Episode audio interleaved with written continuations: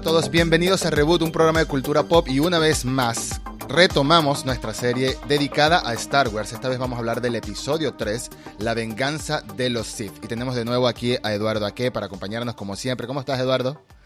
Hola, hola, ¿cómo estás? Como siempre, un gran placer de estar con ustedes, amigos. Muchas gracias por volver. Aquí siempre vamos a estar, ya estamos, vamos por la tercera parte, ya llevamos tres episodios en, este, en esta ocasión, pero todavía tenemos un largo camino por recorrer por delante, incluyendo los spin-off, las clásicas y las secuelas. Pero la primera pregunta que te quiero hacer, Eduardo, es una pregunta muy importante y muy seria, es, ¿Did you ever hear of the tragedy of Darth Plagueis the Wise? Esa es la frase mítica, la frase mítica de la película o una de tantas. Eh, Sí, se, se hizo un meme totalmente, ¿no? Totalmente, totalmente. Es, es algo, es algo que, que, que trascendió la película, el momento de Mm. si es- habías escuchado la, la, la tragedia de Darth Plagueis el Sabio, que tiene muchas repercusiones después esa frase, ¿no? Sobre Claro. todo en episodio 9, tiene Sí. muchas repercusiones.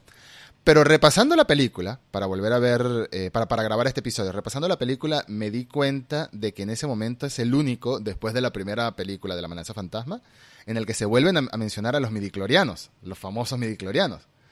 Porque Darth Sidious le comenta a Anakin que Plagueis, obviamente no es una leyenda que le van a contar los Jedi, obviamente, es un Dark Lord of the Sith, un señor oscuro de los Sith, y Plagueis lo que logró es manipular o controlar los midiclorianos, ahí volvió a mencionar la palabra pecado para ese entonces, y todavía, para crear vida a voluntad. Y esa es la promesa que le hace, la promesa que le hace eh, a Anakin de, bueno, la tentación, ahí tiro la indirecta, vamos a ver si caes, vamos a ver si te sientes tentado por el lado oscuro, por la posibilidad de evitar que sus seres queridos murieran. Eso nos da a entender claramente que Plagueis sabía los sueños que estaba teniendo Anakin. No sé si porque le leía la mente o porque el mismo Anakin se los contaba, ¿no? Sí, aquí digo, eh, episodio 3, que tiene pues grandes momentos como, como este, es eh, regularmente las encuestas que ponen en Facebook, en los grupos de, de fans o, o en mismo Twitter, casi siempre aparece como la segunda película que más le gusta a la gente, o bueno, los que depende de la edad, ¿no? Depende de Si la... creciste con la trilogía original, pues obviamente te gusta más El Imperio Contraataca. Si tú creciste con la trilogía de secuelas, la que más te gusta seguramente es episodio 3, ¿no? Mm. Es la película más, eh, junto con Rogue One, la película más violenta de toda la saga de, de Sí. Star Wars. De hecho, creo que fue la primera que fue, que fue PG-13, Mm, porque pues, obviamente es pues, donde vemos gran parte de la tragedia de los, de los Jedi, ¿no? Sí.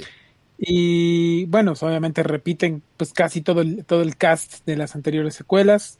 A este Juan McGregor, Hayden Christensen, Natalie Portman, Ian. Y pues también está ahí este Temuera Morrison, como mil extras, ¿no?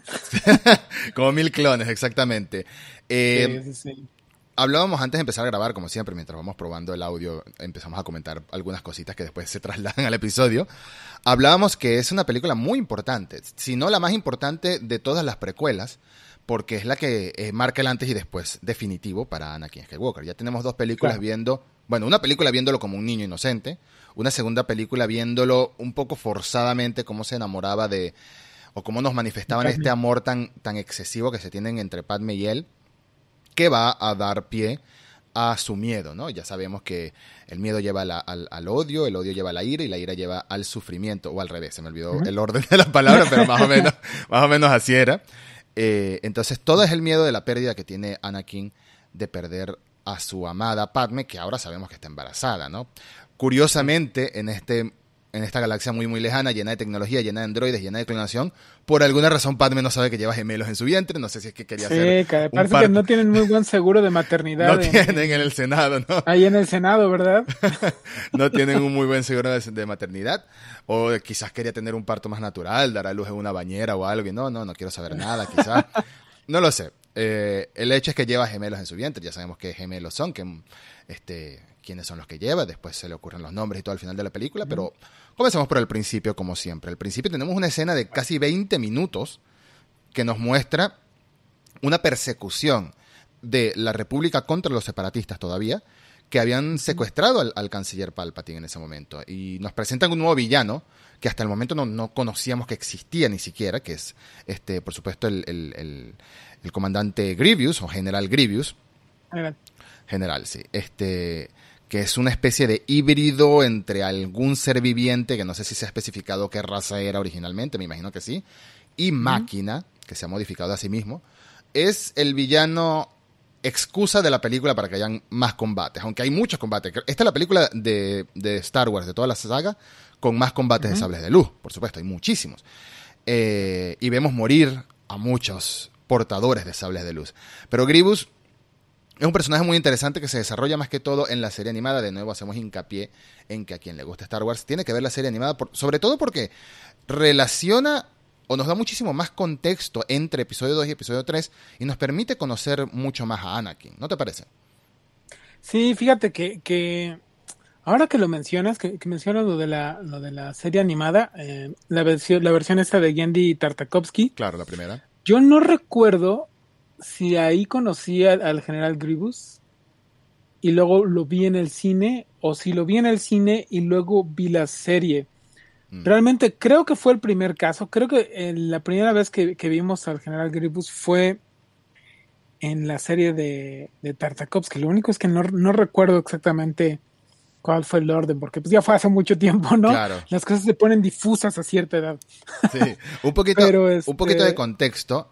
Antes de que saliera la Clone Wars que todos conocemos, la de animación 3D, hubo una versión en 2D creada por Tartakovsky, que es el mismo creador de Samurai Jack, y esa sí salió, si no me equivoco, corrígeme si me equivoco, esa sí salió antes de episodio 3, ¿no? Esa miniserie. Sí, es que se alargó porque em, empezó en el 2003 y mm. continuó hasta el 2005, porque hubo tres temporadas, solo que pues tardaban mucho en, salir entre, entre una y otra, ¿no? Mm. Y lo que no recuerdo es exactamente cuándo salió la, la, temporada 3, si fue un poquito antes de la película o, o bueno, no importa, porque Realmente yo no recuerdo cuál fue el orden en el que lo vi. Entonces ahí ya se vuelve, se vuelve como borroso. Pero el general, el general Gribus es un personaje que eh, pues vemos que es muy temerario, ¿no? Porque la película inicia con que el ejército, pues liderado por General Gribus, ha eh, atacado Coruscant, el mero centro de la República, ¿no? Sí. Entonces es un pues, gran atrevimiento de parte del ejército separatista y aparte han raptado al, canciller Palpatine.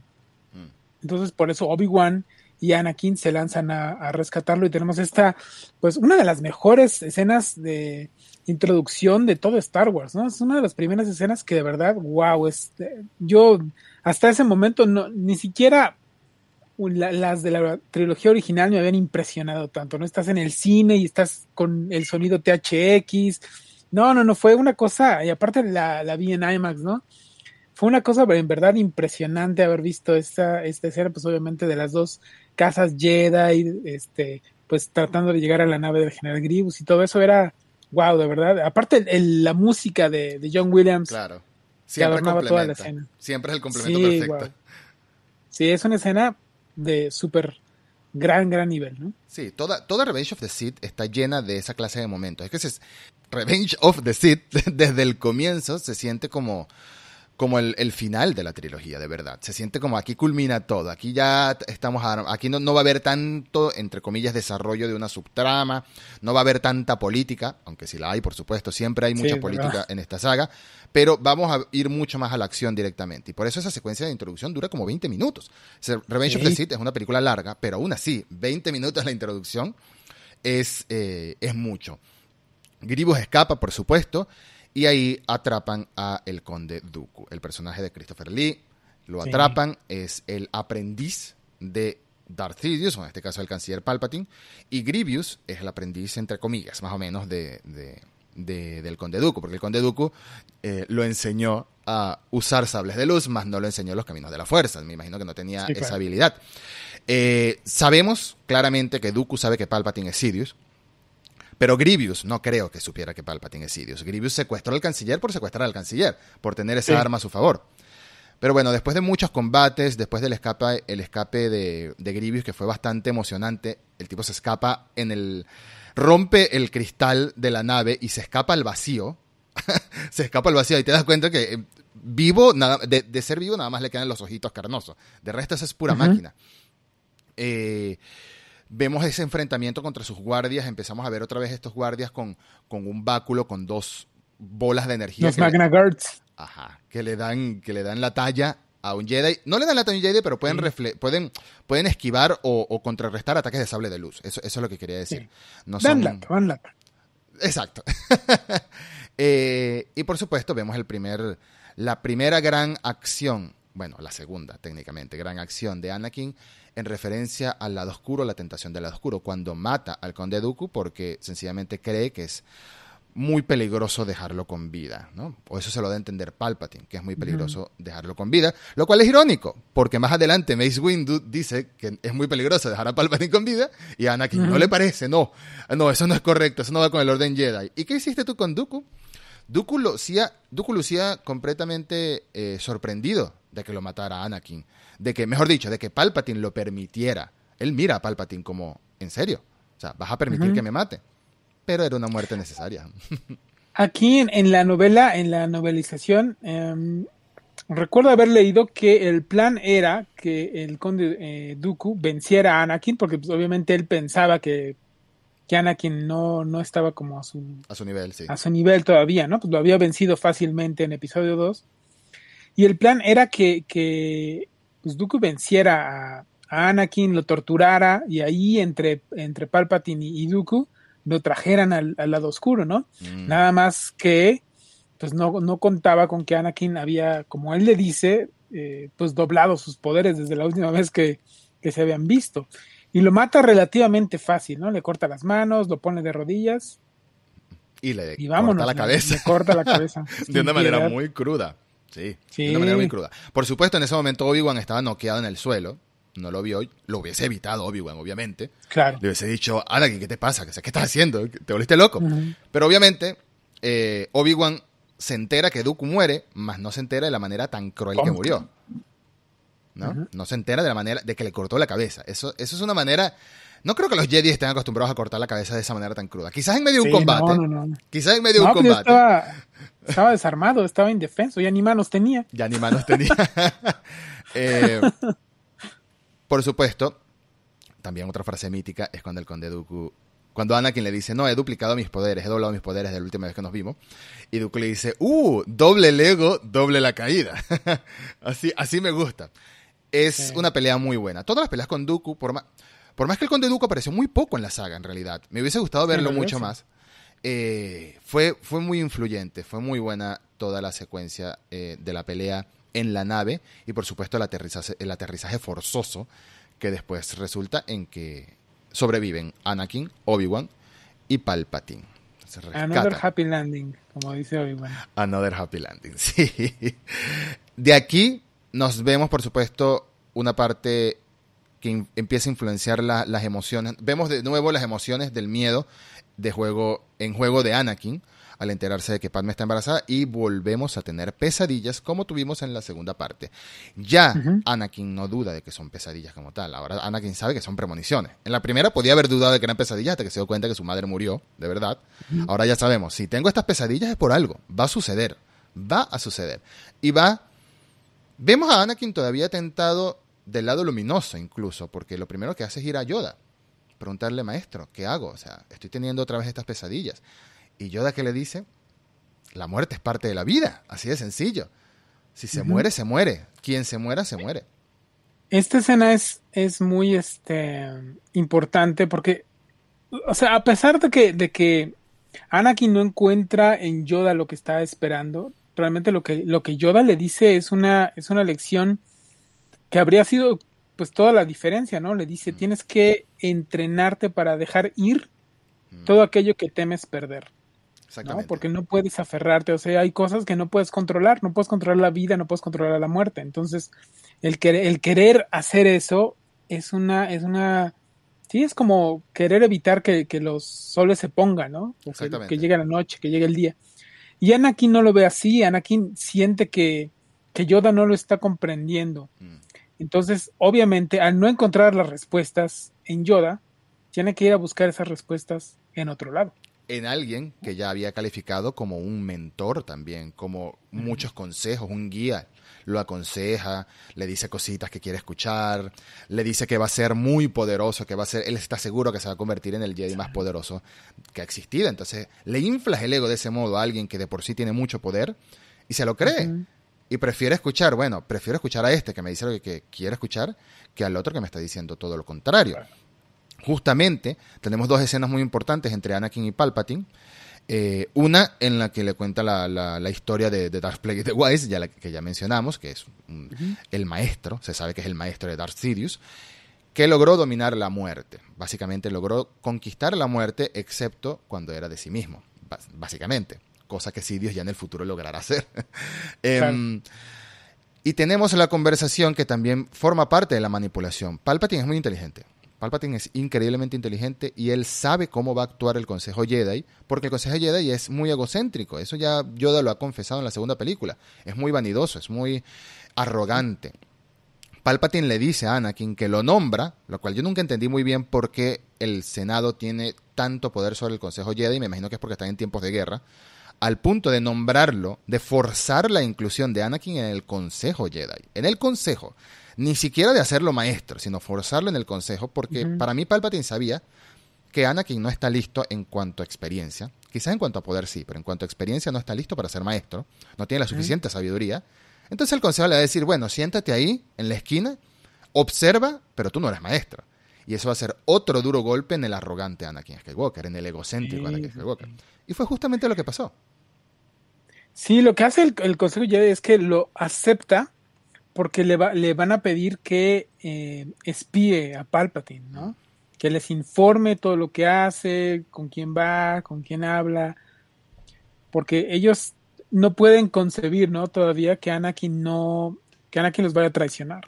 Entonces, obviamente, pues le dan este, este puesto en el consejo siendo todavía muy joven, o sea, era histórico que un eh, Jedi tan joven pudiera estar en el consejo, pero él no lo ve así, él, piensa que, que, no es tan, que él piensa que es el Jedi más grande de todos los tiempos mm. y que merecería estar ahí sentado en lugar de Yoda y Mace Windu, ¿no? Dirigiendo todo. Sí, básicamente. Y eso pues obviamente es un, es un, es un error de juicio de, de Anakin, ¿no? Sí, básicamente ya está ya Anakin está corrompido al punto de creer que es superior a sus pares, y eso no es la manera de ser de los Jedi. Así de sencillo. Los Jedi tienen que ser humildes. Los Jedi son una especie de monjes, básicamente. Tienen que ser humildes, no pueden tener, no pueden formar lazos que se transforman. ¿Por qué, ¿Por qué no pueden formar lazos los Jedi? Porque se pueden transformar en esos miedos que justamente Yoda le está diciendo que tiene que evitar. El hecho de que tú tengas un lazo con una persona, vas a tener miedo de perderla, así de sencillo. La vida es así. Si no tienes lazos, es duro vivir sin lazos, pero es parte de la manera de ser de los Jedi. Así es. Es parte de la manera. Es como, eh, yo creo que Anakin, por más que sea, estaba en lo correcto cuando le dice que los Jedi están incluso incitados a amar, amar al prójimo, en cierto modo. Por eso, él, busca como esa zona gris en la, constitución para decir, bueno, técnicamente puedo amarte, lo que no debería formar lazos contigo, Padme, se lo dice en la segunda película. Eh, pero los termina forzando, los termina forzando y se transforma en su mayor miedo. Así como tuvo gran miedo de perder a su madre y la perdió, ahora tenemos a una Padme que él sabe que va a morir. Y ahora está embarazada además, entonces es muy complicada esta situación para él. Eh, por supuesto, todo el Senado se hace la vista gorda ante lo que es una relación que obviamente está ahí.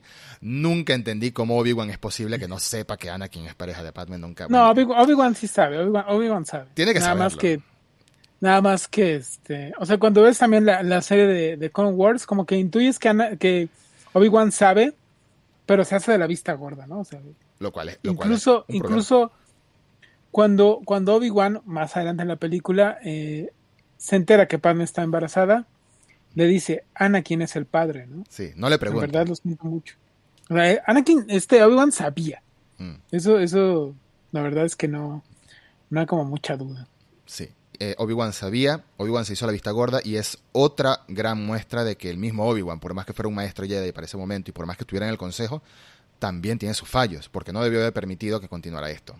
Él sabía que era un problema, a menos que Padme sobreviviera toda la eternidad o se muriera después de Anakin, y era un problema en potencia. En la pérdida, ya sabíamos que Anakin no lidiaba bien con las pérdidas, por más que Obi-Wan no se enteró de la matanza que hizo en la, en la aldea de los, de los Tusker Raiders en episodio 2, después de que le mataron a la madre, eh, por más que sea, es, es, es, un problema. Es un problema. Los Jedi deben beber sin attachment, sin lazos, sin formar lazos. Eso es una de las reglas básicas para no sentir la tentación del lado oscuro. Porque la tentación del lado oscuro siempre está ahí. Eso es algo que le dicen los Jedi también. Siempre está ahí latente, siempre te está buscando. Y bueno, es, estás a un paso de caer. Entonces está en la voluntad, está en la sabiduría y en la fuerza del Jedi controlarse y no caer en el lado oscuro. Eh, después tenemos, por supuesto, la secuencia de que todos los Jedi empiezan a sospechar de Palpatine después de tanto tiempo, por fin empiezan a sospechar de Palpatine. Ya, ya, hablamos en el episodio anterior de que Palpatine no iba a soltar ese poder voluntariamente como lo prometió. Y ya de alguna manera los, los Jedi dijeron, mira, este hombre está como, como muy dictador, ¿no? Como muy... Aquí ya se enamoró del trono. Y efectivamente empiezan a tomar armas en el asunto. ¿Qué hacen? Toman en acción todos los Jedi. Se van algunos para unos planetas, empiezan a tomar más participación en la guerra y empiezan a pedirle a Anakin que sea un doble espía, porque ya Palpatine le había pedido que fuera sus ojos y oídos en el consejo, lo cual tampoco estuvo muy bien de Palpatine, pero por el otro lado lo empiezan a pedir los Jedi que espíen al canciller, porque sabían que había algo raro ahí.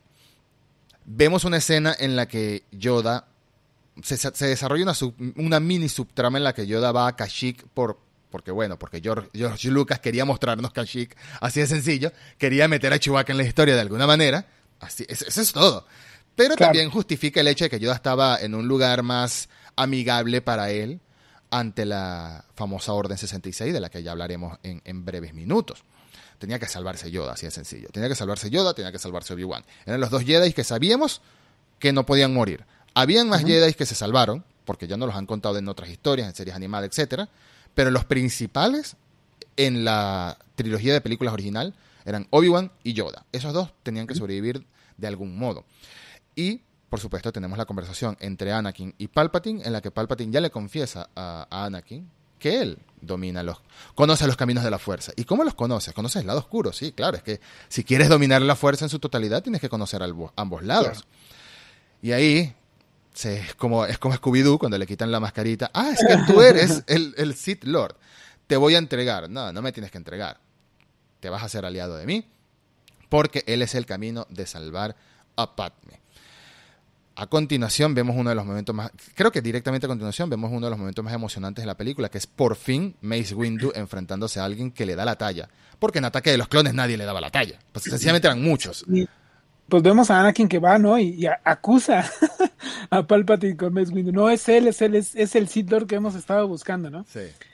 Y al principio Mace Windu como que no le cree así, ¿de, de veras? ¿En serio? Así, claro, pues, y, todos nosotros pues sí, o sea, más claro no puede ser, ¿no? Entonces, este, pero deja fuera a Anakin, o sea, le dicen, ¿sabes que tú no puedes participar en esto ahorita? Eh, quédate fuera, quédate de lado. Mm y lo deja ahí solo, ¿no? Sin, él detecta que algo mal está con, con él y lo deja solo. ¿Y Lo deja solo ahí sufriendo mientras él se va junto con pues, otros tres maestros. Pero yo creo que tiene razón, Ed, porque este Anakin tenía una relación de muchos años con Palpatine. Se podía haber tentado A, no, a, no, actuar. Pero me refiero a dejarlo solo. Quizá no fue lo mejor, no sé, se hubiera quedado ahí vigilado ahí por los, por los clones o otros Jedi, no sé, ¿no? Sí. Pero bueno, esta, esta es una de las mejores escenas, una de las cosas más icónicas cuando llegan a la oficina del, del canciller Palpatine, ¿no? Mm. Y tienen este, eh, pues muy eh, icónico diálogo, ¿no? De que queda bajo arresto y que el Senado va a, a decidir su, su, futuro, ¿no? Y ahí Palpatine dice que él es el Senado. Eh, literalmente. Que todo él, él, él es el poder de todo el Senado. O sea, esta, esta frase, que en teoría es como muy simple, eh, pues da a entender, ¿no? Todo lo que Palpatine ha tramado, todo lo que, lo que Palpatine ha querido lograr, que es hacerse todo el poder de todos los mundos de la galaxia en una sola persona, ¿no? Mm. Y es una declaración monumental. Mm. Yo soy el Senado. Es, es, también, creo que es una, una este, frase de algún Emperador, romano. Sí, seguramente. Este, dice, el Senado soy yo, ¿no? Sí. Entonces, este, de ahí viene también. Ya, y ya eh, habíamos visto, ya habíamos visto que Anakin en una conversación con Padme, no recuerdo si es en episodio 3, sí, creo que fue en episodio 3 directamente, o en episodio 2, que le dice a Padme, bueno, pero es que necesitamos a alguien que tome acciones de verdad que haga, obligue a la gente. ¿Qué le, qué le dice? Eso es en episodios. ¿Qué le dice Padme a Anakin? No, que, ¿qué crees tú que, hace falta? Y Anakin le dice, bueno, hace falta gente que converse y tome decisiones por el bien de los demás, por el bien de los pueblos. Y Padme le dice, bueno, justamente es lo que hacemos en el Senado, lo que pasa es que ponerse de acuerdo a veces es muy difícil. Y, y Anakin le dice, bueno, alguien debería obligarlos a ponerse de acuerdo. Así de sencillo. Ya, ya estaba muy eh, metido en ese tema. Aquí googleando rápidamente, el, la frase original es El Estado soy yo y es atribuido a Luis XIV de Francia. Mm, imagínate. Que pues obviamente era, buscaban como, buscaba justificar la monarquía absoluta. que en este caso es lo mismo. Mm. Palpatine busca justificar, pues, volverse emperador y tener todo el poder. Sí. Pero bueno, a pesar de que van cuatro de los, eh, más poderosos maestros Jedi, sí. va este Kular, Kit Fisto, va eh, Mace Windu y va Saestin. Me, son, pues, me dolió mucho ver morir a Fisto después de Clone Wars, la verdad. Y la verdad es que eh, son sorprendidos por el poder de, de Palpatine. Seguramente no se imaginan, dijeron, con cuatro maestros basta y sobra, ¿no? Pero no, o sea, Palpatine es muy hábil y los mata, mata tres fácilmente. Sí y pues ya nada más se queda con, con Mace Windu en esta, en esta batalla que tiene, ¿no? No tarda cinco segundos y están muertos tres maestros Jedi. Eso, eso pasa de inmediato. Mace Windu lo que pasa es que ya nos habían dado a entender, el mismo Anakin, que posiblemente sea el maestro Jedi más, por, más poderoso del consejo, quizás más que Yoda, lo que pasa es que Yoda es más sabio. Estaba, estaba ahí como que el más sabio es Yoda, el más poderoso en cuanto a combate es Mace Windu. Obviamente Samuel L. Jackson iba a elegir un personaje que, muriera entre esos tres maestros Jedi así tan rapidito, ¿no? es que eh, sabes que el, el eh, Mace Windu maneja un, una forma de combate, la forma de combate 7, el, conocida como el Bapad. Y el Bapad eh, utiliza ciertos este, aspectos del lado oscuro. Es, un, es, una, es una forma de combate que no está recomendada para muchos porque pues, obviamente tiene muchos peligros, ¿no? Mm. Entonces, este, por eso es que Mace Windu está, es tan poderoso y es quizá el mejor duelista de la orden. Claro. ¿Son 11 o son 7 estilos de, combate de Salelo? Son 7. Son 7. Son 7 estilos de, combate. Él, él, utiliza el último, sí. Ajá, el papat. Eh, es muy interesante eso, la verdad. Cuando te pones a buscar explicaciones de, qué diferencian cada uno en su estilo de combate, cómo tuvo que la Orden Jedi adaptarse a un estilo de combate, nace literalmente para desviar eh, rayos de blasters, rayos de armas, es uno de defenderte ante ese tipo de armas, lo que te da a entender que, no sé, mil años antes o dos mil años antes, cuando no habían todavía ese estilo de armas, no necesitaban de ese tipo de, de, de, reflect, de, reflejar o de esquivar y devolver los, los rayitos. Eh, por supuesto, tenemos el típico perdón, el, el, mítico, mejor dicho, combate entre Mace Windu y Palpatine. Eh, Windu derrota a Palpatine y lo arrincona. y justo ahí llegan. Fíjate, aquí hay, aquí hay una. Eh, aquí hay varias teorías. Una que obviamente dice que, que, Mace Windu en verdad derrota a Palpatine, ¿no? Y hay otra que dice que Palpatine se deja ganar. Se deja ganar para precisamente traer a Anakin en esta inflexión, ¿no? Sí. Eh, cuando ves la. Obviamente, lo primario es ver las películas, ¿no? Y ahí en ese, en ese punto en cierto momento parece que en efecto Mace Windu le gana, le gana limpiamente, ¿no? A, Palpatine. Pero después, cuando él regresa, que le avienta los rayos y todo eso, te das cuenta que no está cansado, que no está, este, que está esperando a Anakin, que está esperando el momento. Entonces, bueno, también en, las novelas ya te da como otro contexto, pero pues eso ya es, ya es, es debatible. Para algunos fue vencido, para otros se dejó ganar, para atraer a Anakin. Para seguir con su camino a traerlo, claro.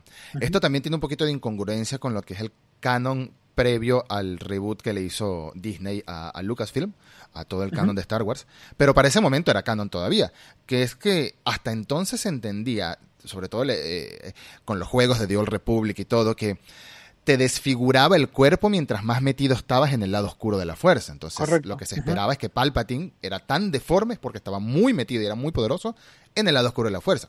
Pero no, esta película te digo que era deforme porque Windu le devolvió sus rayos y por alguna razón Palpatine no podía apagarlos, ¿no? Es como que, bueno, ya ¿qué mejor? O sea, ¿por qué no apagas los rayos si te están devolviendo tus rayos? Bueno, no sé, te quedaste, te quedaste pegado con, el tema de los rayos y bueno, te deformó el rostro. Te deformó. Eh, de todas formas, me, parecía más elegante y, mejor el hecho de que hubiese sido una deformidad gradual del control del lado oscuro Sí, de la fuerza. Sin embargo, ¿cómo hacía Palpatine para ocultar, para ocultar su deformidad ante el Senado también? ¿no? Se supone que era una persona de Naboo. Es un- él es- se supone que él, él es un ciudadano de Naboo, por algo era senador de Naboo antes de ser eh, canciller. Así que en Naboo no, no tenemos esos seres deformes por alguna razón. Lo que hay es Gungans y, y humanos, ¿no? Eh, por supuesto, llega el momento en que Mace Windu de nuevo se tantea con el lado oscuro diciendo no podemos dejar a Palpatine vivo, es una persona muy peligrosa. Anakin de hipócrita le dice esa no es la, la- esa no es la, la costumbre, el, el estilo de los Jedi. Y toma su decisión de cortarle el brazo a Windu y permitir que muriera, lo cual ya fue el último paso definitivo ante el lado oscuro, ya ahí no había vuelta atrás. Por supuesto, se vuelve aprendiz de Palpatine, de Sidious, y conocemos el origen del nombre de Darth Vader. Pensábamos que tenía algún significado más, más, más masivo, más importante, más, no sé, más relevante, pero no, sencillamente lo bautizó así Chief Palpatine porque, porque sí. Es que se supone, alguna vez leí en, en este tipo de, no me acuerdo exactamente cuál fue la, la fuente, pero se supone que era el lado oscuro quien dictaba como el nombre, ¿no? Así como, Mm, te vas a llamar así porque el lado oscuro me está diciendo que este es, este es tu nombre, ¿no? tu verdadero nombre, exacto. Ajá. Tu verdadero nombre. Aparte, ante pues todos los todos los Sith tenían el, el, el, el Dart, El Darth ¿no? antes, Dart, claro. Dart, X Dart, fulano, Dart, lo que sea. Sí, sí. Es una escena muy importante porque aquí ya vemos que Anakin se transforma por completo en el lado oscuro, se transforma en un aprendiz de Darth Sidious, también conocido como Canciller Palpatine, y a partir de ese momento Palpatine ya dice, es el momento de tomar el control, es el momento de crear un imperio. Estamos dejando un poquito de lado toda la persecución de Grievous y Obi-Wan, pero es que en realidad para la trama no es tan importante. Es obviamente la muerte de Grievous, obviamente la pelea de Obi-Wan con Grievous es muy divertida, es muy la persecución Sí, con, con la El iguana. Hello there. El Hello there, el General Kenobi y la persecución Ah. con la iguana, porque para mí eso es una iguana gigante, por supuesto. es curioso porque eh, en Argentina hay una ambulancia, o hay, o hay un estilo de ambulancias que la sirena suena exactamente igual a la iguana. Y, y cada vez que pasa una cerca de mi casa, yo recuerdo inmediatamente la, la, la, la película porque suena igualito. No voy a hacer el sonido, por favor, no lo voy a hacer con la voz, pero si escuchan a la iguana este, sonar, entenderán. Bueno, tenemos toda esa persecución. ¿Cómo se llama el planeta donde estaba escondido Grievous? Utapau. Utapau. Tenemos... Ahora, este, na- nada más eh, rápido. eh, la iguana es en realidad un baráctilo. Ok. aquí tenemos nuestra este- enciclopedia, por eso es que estamos aquí los dos, tenemos nuestra enciclopedia en conocimiento. y se llama boga. Tiene nombre la iguana y todo.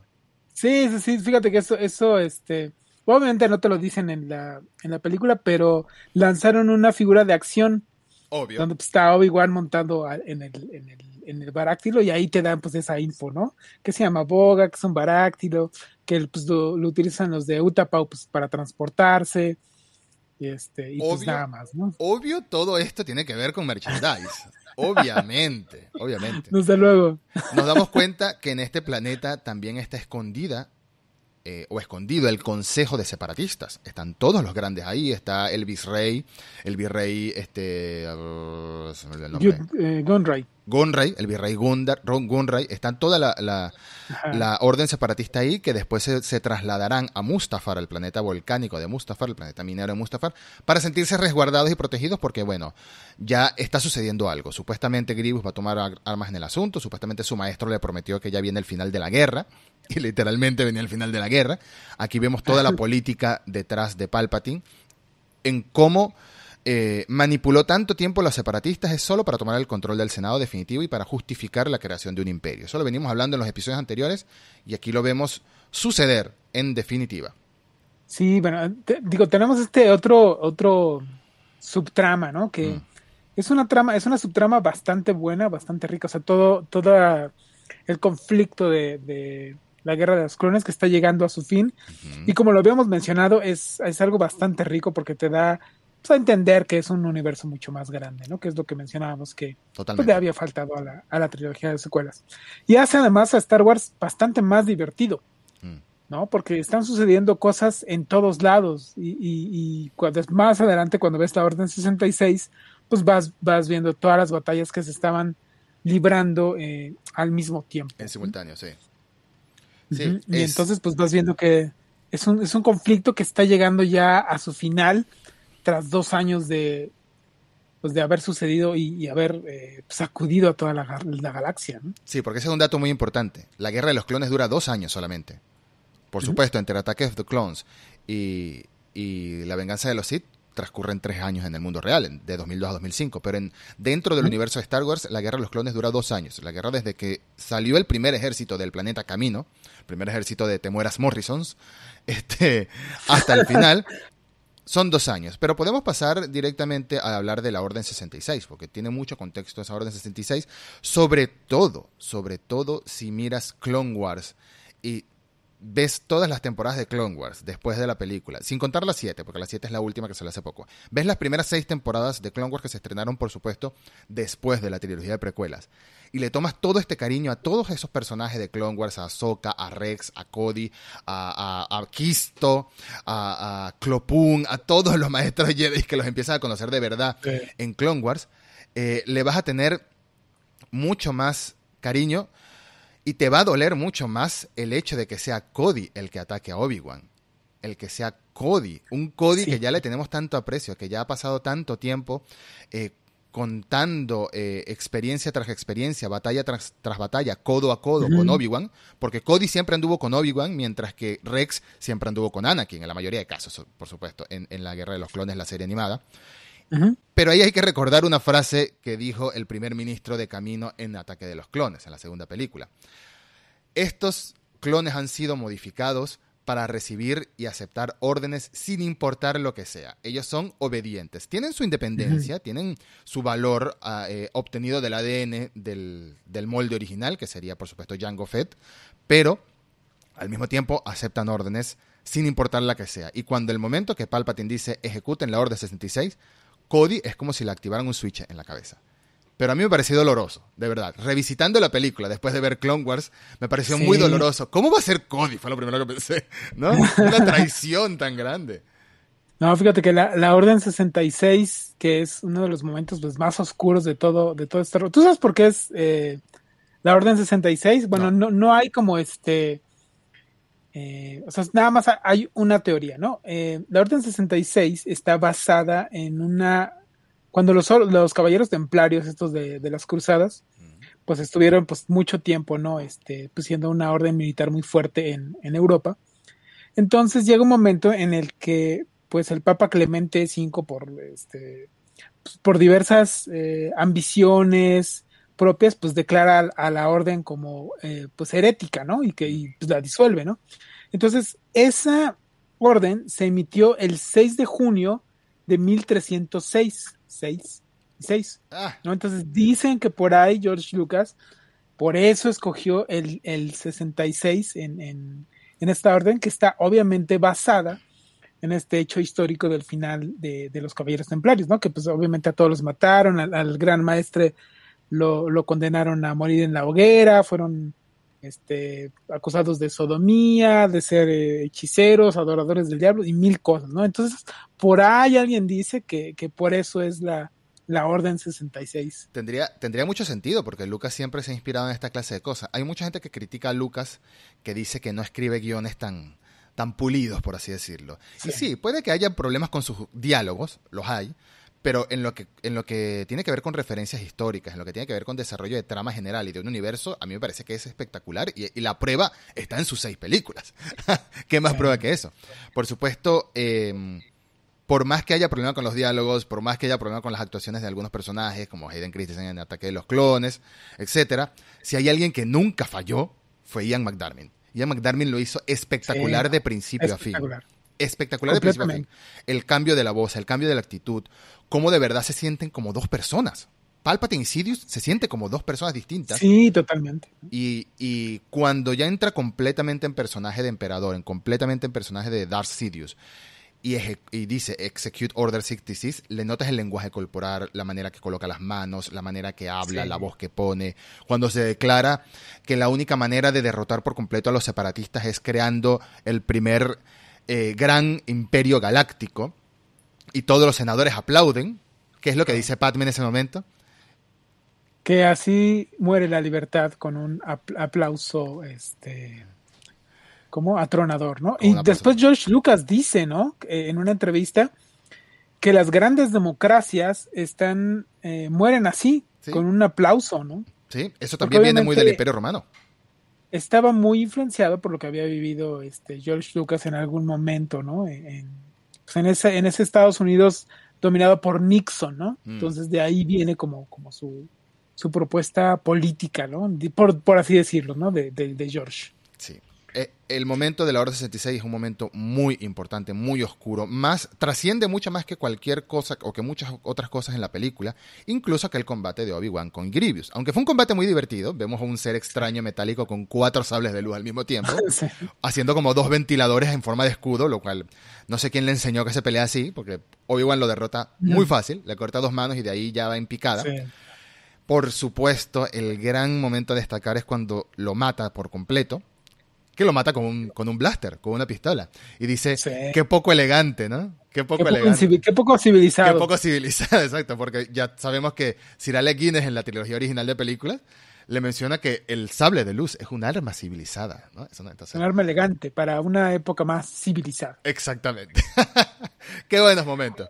Qué buenos momentos. Sí, esta, la, la Orden 66 eh, vive a través de, es, es, transmedia, ¿no? Porque la hemos visto en cómics, la hemos visto en videojuegos, mm. la hemos visto en, también en literatura. Entonces es un momento tan grande, obviamente en, las series estas de, Clone Wars, ¿no?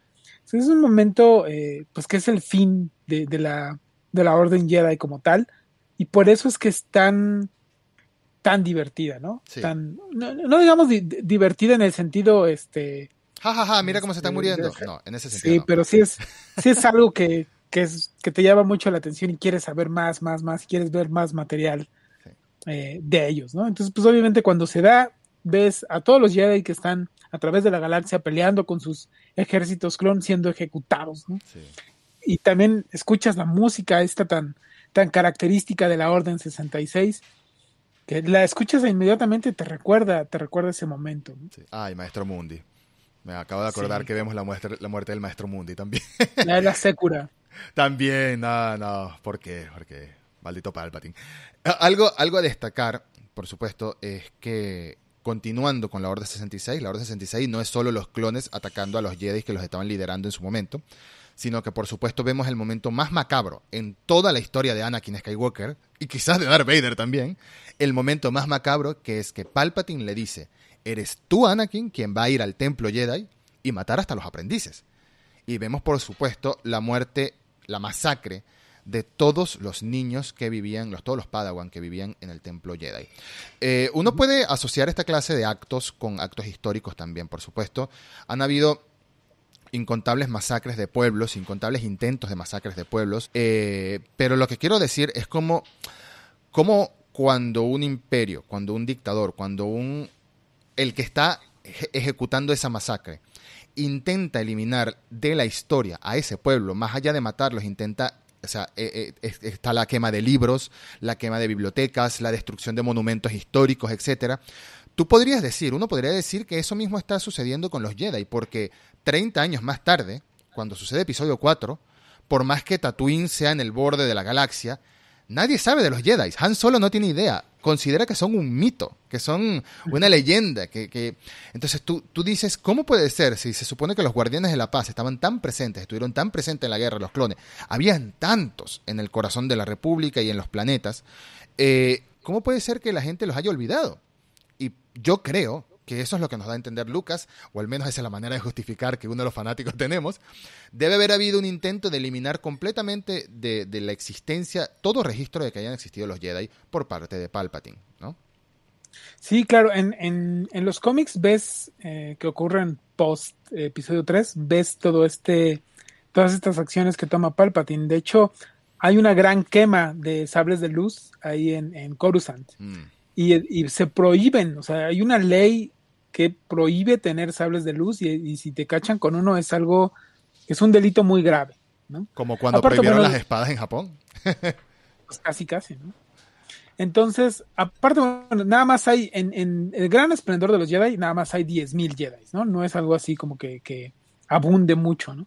Entonces, muchos millones, o sea, hay billones de, de seres en la, en la, galaxia que nunca han visto un Jedi, ¿no? Nada más los conocen como por leyendas. Mm. Entonces, cuando Palpatine eh, pues llega al poder y comienza a borrar todo, o sea, el, el, templo de los Jedi lo convierte en el Palacio Imperial. Sí. Después, en, en, algunos libros dan cuenta, ¿no? De que de cómo era y, y las fiestas que había ahí.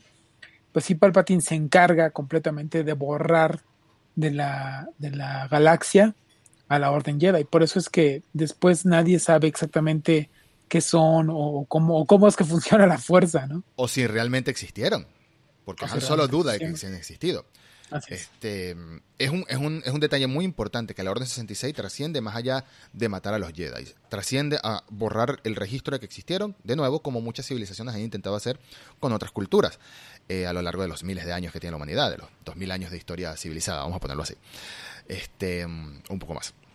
Hablando ya del final de la película, el final cumbre de la película, tengo que hacer mención a una frase en medio del combate. Por supuesto, al final Anakin va a Mustafar, eh, elimina, mata por completo a toda la orden separatista, todo el consejo, perdón, separatista, mata a todos los que están allí y se acaba la guerra así de sencillo, con un imperio formado, con todos los separatistas asesinados. Seguramente Palpatine estaba contando con que a Grievous lo mataran, por supuesto. Entonces ya no está Dooku, ya no está, ya no está nadie. Ya Grievous, eh, perdón, Palpatine tiene el control, el control absoluto de la galaxia. Ahora, en Mustafar sucede el combate cumbre, por supuesto, de Obi-Wan contra Anakin Skywalker. Y antes de, antes de detallar lo bien y lo mal que pasa en ese, en ese, en ese combate, es un combate muy, con mucha coreografía, Padme llega al planeta, por supuesto, eh, no le dice a Obi-Wan dónde está. Padme tiene lealtad hasta a, Anakin hasta el final. Lo que pasa es que no sabía que Obi-Wan se le coló en la nave. Pero hasta el final lo tiene. Está el diálogo final de ellos dos. El, me estás rompiendo el corazón Anakin.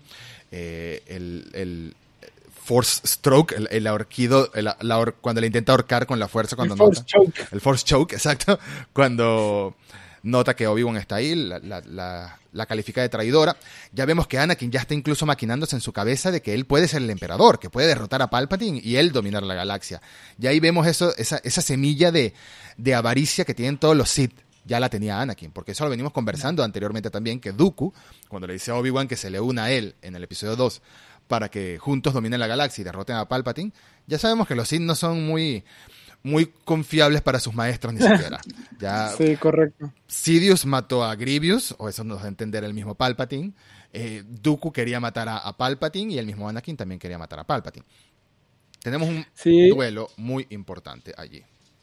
Fíjate que, a mucha gente le molesta que eh, el personaje de Padme haya aceptado tan, tan fácilmente este, esto, ¿no? Hay una versión del guion que en donde eh, Padme iba a matar, iba a intentar matar a Anakin, o sea, con una, una navaja escondida y todo eso, porque lo, ya lo había visto como una amenaza para la, para la galaxia. Claro. Entonces es una versión del guion que pues, obviamente hubiera tenido que este hubiera, hubieran tenido que subir el, la clasificación de PG-13, probablemente hubiera tenido que subir, ¿no? Pero pero creo que era más acorde con el personaje que vemos en, en, Clone Wars, que vemos en las películas. Claro. Que Padme pone adelante, o sea, adelante de, de, su propia interés personal, pone el interés de la República. Mm. Y eso es, eso es algo que no vemos en la película y que creo que, creo que el, la película al personaje que trata peor es a Padme. Sí. Aparte cortan, cortan escenas de, de Padme pues tratando de organizar cierta resistencia, para, para Palpatine, le quitan todo valor al, personaje de, de, Padme y eso es, eso es una de las cosas que no me gustan de, de episodio 3, que, la, que, la, ponen... La ponen de secundona, sí, sí, totalmente, la ponen de irrelevante. Que pase irrelevante, estoy embarazada y ya. Me, me, Me, retiro del Senado para que el Senado no sepa que estoy embarazada, será, no lo sé. Eh, la, de verdad que tienes toda la razón, que dejan por completo de lado el personaje de Padme y su desarrollo que ya habíamos visto en dos películas y que afortunadamente la serie animada nos regala mucho más, pero por ahora no podemos hablar de la serie animada porque hasta, o sea, siempre estamos hablando de la serie animada en realidad, pero para ese momento me refiero, no se había estrenado la serie animada de Clone Wars como tal. Entonces, es importante saber que en ese momento dejaron de lado en edición y en producción y en escritura. George Lucas prefirió dejar de lado a Padme y centrarse en el conflicto Jedi-Sith. Por un lado, entiendo la validez, por otro, no te quedaba, no, no perdías nada añadiendo 10 minutos de, rodaje más que ya había grabado. Eh, de todas formas, el duelo entre el maestro y el aprendiz es un momento mítico que se desarrolla a la par que el duelo de Palpatine contra Yoda, porque Yoda dice, Yoda se salva de la Orden 66, afortunadamente. Él, Es una escena muy emotiva, mientras van matando a los Jedi, Yoda lo está sintiendo. Entonces ya se veía venir que a él le iba a tocar lo mismo. Eso es lo que le advierte a él, la sensación de, de, de pérdida de lo que le está pasando a la Orden Jedi en ese momento. Entonces se salva, logra escapar y se va para Coruscant a enfrentarse a Palpatine. Un duelo bastante corto pero intenso entre Yoda y Palpatine. Es un duelo en el que vemos a Yoda pegando sus piruetitas, usando su estilo de, sale de combate también. Y técnicamente se podría decir que está muy cerca de derrotar a Palpatine hasta el final que se voltea, se voltean las cartas, ¿no? Digamos que es un empate, pero el empate no le sirve. Exactamente, exactamente. Es como, así es como en el fútbol, ¿no? Un empate de, local no te sirve, ¿no? Exactamente. Tenía que matarlo, tenía que haberlo vencido, tenía, que haberlo derrotado y digamos que le falta un dedo, ¿no? Porque no logra agarrarse del, de, ah. una, este, de una plataforma, ¿no? De ahí del Senado y pues cae hasta, cae hasta abajo. Y ahí Yoda se da cuenta, ¿no? Que es, que digamos que es la voluntad de la fuerza la que ha lo ha empujado a esta situación y que ni modo, tiene que aceptarla mm. y tiene que irse al, exilio. Al exilio, sí, lo rescata Bail Organa, un Bail Organa que hemos visto muy de fondo en las tres películas, pero que al final, por supuesto, sabemos que eh, su personaje tiene un papel muy importante, que es el de criar a Leia Organa en su momento. Eh, adoptarla y llevarla. A Leia le tocó, a Leia le tocó la familia más, más, más adinerada y más bonita. Al pobre Luke lo mandaron al campo. Pero está bien, al menos Luke estaba en familia. Familia política, hermanastro, tiastro, pero familia. Pero familia. Ahora, el combate entre Obi-Wan y Anakin es un combate que estamos hablando con mucha coreografía, que los dos demuestran un gran, una gran habilidad en la fuerza. Eh, me parece muy estúpido, porque sí, el, estoy más arriba de ti, Anakin, ya gané automáticamente. No entiendo por qué Anakin tenía que intentar saltarle por arriba, no podía saltar ahí adelante, nadie lo sabe. Eh, fue una conclusión muy tonta de la pelea, pero quiero destacar que durante esa pelea volvemos a escuchar el sonido de la música de Duel of the Fates, que es la misma canción de cuando luchan Qui-Gon Jinn y Obi-Wan contra Darth Maul. Breves notas, no, es la, no creo que sea la misma canción, no, no, no lo verifico. No, no, no, no. es este, el tema se llama eh, Duel of the Heroes. Mm pero sí tienen notas de, de, de repente de, de, los Fates. sí, totalmente. Sí. Entonces ya, ya esta canción en su momento nos hablaba de destino y ahora nos está hablando de que aquí es la conclusión. Aquí es la conclusión. La primera batalla, la última batalla. Aquí, aquí acaba todo. Esto es lo que decidirá el futuro de, de la galaxia. Y Obi-Wan gana, pero gana a medias porque no se asegura de que está muerto Anakin, por supuesto. Eh, de todas formas, lo que quería mencionar en concreto es que en, cuando grabamos el episodio del podcast sobre el episodio 1, sobre la amenaza fantasma, recordamos esas palabras de Dave Filoni en el Making of the Mandalorian, de eh, todo lo que trasciende la escena de Duel of the Fate, todo lo que significa, la figura paterna que iba a ser Qui-Gon Jinn ante Anakin Skywalker. Y es importante recordar esto porque Obi-Wan le dice a Anakin, tú eras mi hermano. Y ahí estamos recordando esas palabras. O sea, yo cuando volví a ver la película recordé que es cierto, o sea, Obi-Wan era un hermano mayor, no era la figura paterna que necesitaba Anakin, esa figura paterna iba a ser Qui-Gon Jinn. Entonces, eso se cierra un ciclo.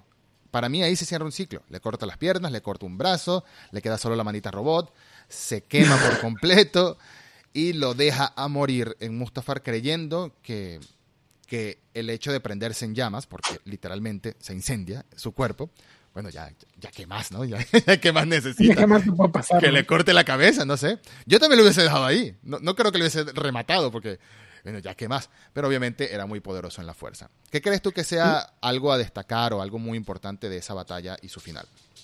Eh, fíjate que antes de que existieran las secuelas, en la, en la novelización de A New Hope, Ajá. no, del regreso del Jedi, ¿no?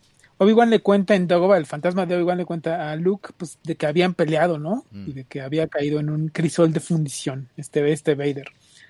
Y durante años, eh, la gente hypeó ese momento, ¿no? Porque sabíamos que iba a pasar, sabíamos desde episodio 1 que en episodio 3 íbamos a ver esa batalla mm. entre Obi-Wan y, y Anakin, ¿no? Entonces todo el mundo decía que era, iba a ser la madre de todas las peleas de sable de luz, que tenía que ser la más espectacular, que tenía que ser, o sea, gran, una, una cosa que no habíamos visto, ¿no?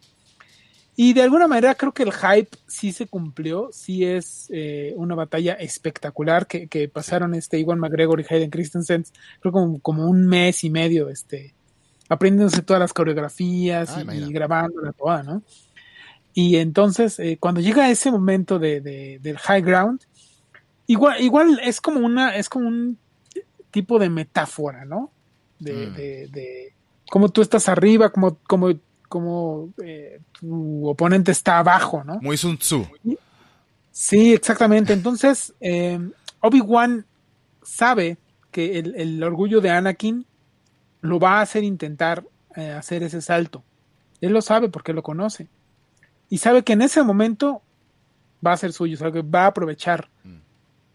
Eso, ¿no? Entonces, este, sí, a pesar de que es un poco anticlimático, digamos, este, este fin de la pelea, porque digamos, Anakin era más poderoso como Jedi, pero Obi-Wan era más sabio. Sí. Entonces, eh, eso, es, eso es lo que te, lo que creo que, quiere destacar esta, esta escena, ¿no? Que es como una metáfora sobre este, pues más bien la, la sabiduría es, es poder, que en, lo que Anakin piensa que él por ser poderoso ya es sabio, y mm. eso es al revés, ¿no? Él es sabio. y ya es invencible. Así es. Entonces cae en esa trampa que le pone Obi-Wan y por eso es que es derrotado. Buen punto, no lo había visto de esa manera. Arnakin es muy arrogante, es verdad, es muy arrogante y creo que su misma arrogancia lo llevó a su final, a su, a su, a su muerte, porque obviamente era más poderoso que, que Obi-Wan, aunque en la pelea hay momentos en los que nos da a entender o nos sugieren que están un poquito a la par, como cuando se intentan atacar con la fuerza al mismo tiempo los dos, están un poquito a la par, pero a la larga Anakin era más poderoso sobre todo porque ya estaba trascendiendo la barrera del lado luminoso y estábamos metiéndonos de lleno en el lado oscuro que le estaba dando otro tipo de otro tipo de habilidades, otro tipo de poder. Eh, pero creo que el final fue muy bueno, fue muy trágico, sobre todo. Fue muy trágico para Obi-Wan y Anakin fue le dice, "Yo te amaba", lo cual bueno, se supone que no puede formar lazos, pero pero bueno, había un lazo de hermandad aquí. Había un lazo de hermandad entre Obi-Wan y Anakin, pero Anakin nunca lo terminó de sentir, para mi parecer. Anakin siempre sintió que le faltaba una figura eh, de madre, sobre todo, eh, una figura de padre. Y buscó ese tipo de conexión amorosa directa, ese tipo de conexión amorosa de mucho peso en, en Padme, y la tuvo. Entonces el miedo de perderla lo hizo que tomara todas esas malas decisiones. Lamentablemente ahí termina la batalla, Obi-Wan se va también al exilio. Eh, no primero sin, por supuesto, rescatar a Padme y llevarla a Coruscant para que tuviera sus hijos. Y Anakin no está muerto, llega Palpatine, lo rescata, vemos esa escena fantástica en la que por primera vez le ponen el traje de Darth Vader. Espera, espera, espera, hay, hay una hay una cosa muy curiosa, que es este, este momento, esta pequeña escena donde Obi-Wan recoge el sable de luz de, de Anakin, ¿no? Para que después se pueda justificar que en episodio 4 eh, se lo entrega a Luke. Ah, por supuesto, por supuesto, sí. Esa escena, según recuerdo o, leí o vi en, algún lado, se les había olvidado eh, grabarla. No, ah. y creo, creo que ya, creo que ya estaban en, las, en la parte final de la edición y todo eso, y alguien dijo, oye George, ¿recuerdas que en A New Hope pasa esto? sí, tenía que, tenía que justificarlo. Entonces, esa, esa pequeña escena tuvo que ser grabada casi, casi así de este, pues de, último minuto de emergencia. De emergencia. Dudo que, ese, que esas manos y esos pies sean de, de Iwan McGregor. Yo creo que es de un extra y cualquiera. Bueno, ponte esto ya nada más que salga ahí recogiendo el sable. Pero, pero eso es, algo muy curioso, ¿no? De, de, cómo. Imagínate que se les hubiera ido esa escena, o sea. Hubiera sido desastroso. Hubiera sido desastroso, pero, pero tienes razón. Es importante para la continuidad de la trama, porque al final, eh, en episodio 4, Obi-Wan le entrega, este era el sable de luz de tu padre, se lo entrega, entonces, ¿de dónde lo sacó? Y se perdió en Mustafar, se derritió, no, tenía que tenerlo, claro. Eh, otra parte que no me gustó mucho de la película, más allá de que dejaran a Padme de segundo lugar en, básicamente toda la trama, la muerte de Padme. Yo entiendo el mensaje, yo entiendo el romance, yo entiendo la intención de decirte, bueno, se dejó morir porque por amor, de tristeza, pero me sigue pareciendo una muerte muy simplona. La verdad es que es muy simplona. Entonces, prefiero aceptar la teoría de que fue Palpatine que la mató con la fuerza antes de pensar que sencillamente se murió porque sí. Sí, la verdad es que es, es una cosa así de, ah, bueno, o sea, esa, esa no es la, no es el personaje que estábamos viendo tan, tan lleno de fuerza en episodio 1 y en episodio 2. Y entiendo a muchas mujeres por qué no les gusta ese momento así de, bueno, o sea, de, bueno, ya te decepcionó, era, era, una, era una persona súper tóxica, ¿no?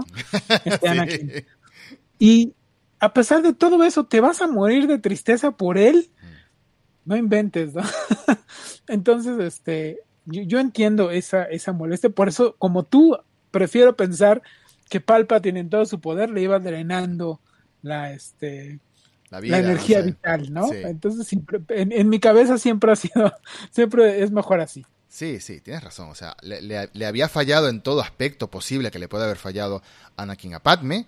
Y además tenemos que tomar en cuenta que acaba de dar a luz a, a dos hijos. O sea, el instinto maternal también debería haber jugado un papel ahí. Pero bueno, yo prefiero pensar que eh, cuando Anakin la ahorcó también, no sé, le, dañó los pulmones o algo, qué sé yo.